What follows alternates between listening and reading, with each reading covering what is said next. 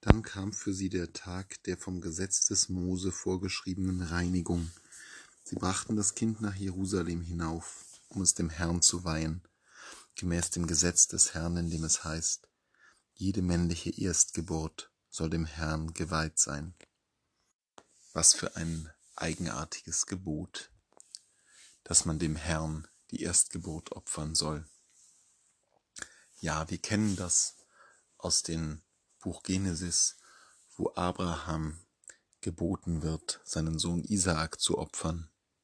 Und selbst die Texte des neuen Bundes nehmen ja immer wieder auf dieses Opfer Bezug, wenn sie darüber sprechen, was Gott mit seinem einzigen Sohn für uns getan hat. Opfer, das klingt entsetzlich und grausam. Und das ist es auch da, wo Blut fließt.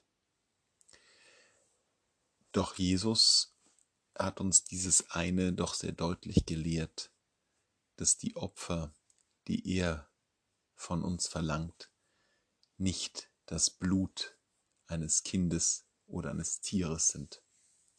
Schon im alten Bund hören wir die Propheten rufen, Barmherzigkeit will ich, nicht Opfer. Das, was am Opfer der Kern ist und weshalb die Idee des Opfers doch zeitlos ist, obwohl wir inzwischen auf das Blut verzichten, ist die Idee, dass man etwas aufgibt, dass man auf etwas verzichtet, auf das man scheinbar einen Anspruch hat, wie sein Vieh oder erst recht seine Kinder. Loslassen können, das lehrt uns das Opfern. Nicht, dass Gott notwendigerweise angewiesen wäre auf unsere Opfer. Diese Vorstellung wurde schon ganz früh im jüdischen Glauben von sich gewiesen. Gott braucht die Opfer nicht, um zu überleben. Gott fordert von uns die Opfer, weil er von uns fordert, loslassen zu können, unsere Besitzansprüche zurückzustellen, uns darauf einzulassen, dass ein anderer bestimmt, dass jemand anderem etwas gehört, dass wir nackt und leer und ohne Verfügungsgewalt vor dem stehen, der der Schöpfer und Erlöser der ganzen Welt ist. Opfern ist eben nicht etwas, womit vom einen zum anderen etwas geht, womit man jemanden besänftigt oder eine Schuld wieder gut macht. Das Opfer ist dazu da, um uns Verzicht zu lehren. Und so erfüllen auch Maria und Josef das Gebot. Sie verzichten auf ihren Sohn, sie bringen ihn im Tempel dar. Und der greise Simeon wird der Maria, der Mutter Jesu, sehr, sehr deutlich sagen, wie weit dieser Verzicht gehen wird. Ein Schwert wird sich durch ihr Herz bohren. Unfassbare Schmerzen wird sie erfahren.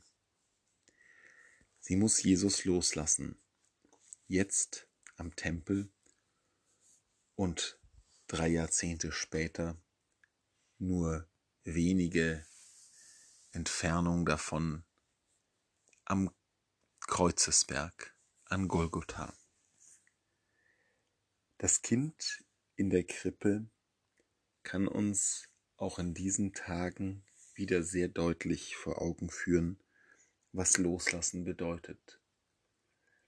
Was es bedeutet, Besitzansprüche zurückzustecken, nicht nur auf materielles, sondern auch auf emotionales, auf das, wo wir uns an andere Menschen klammern, wo wir glauben, ihrer habhaft werden zu dürfen.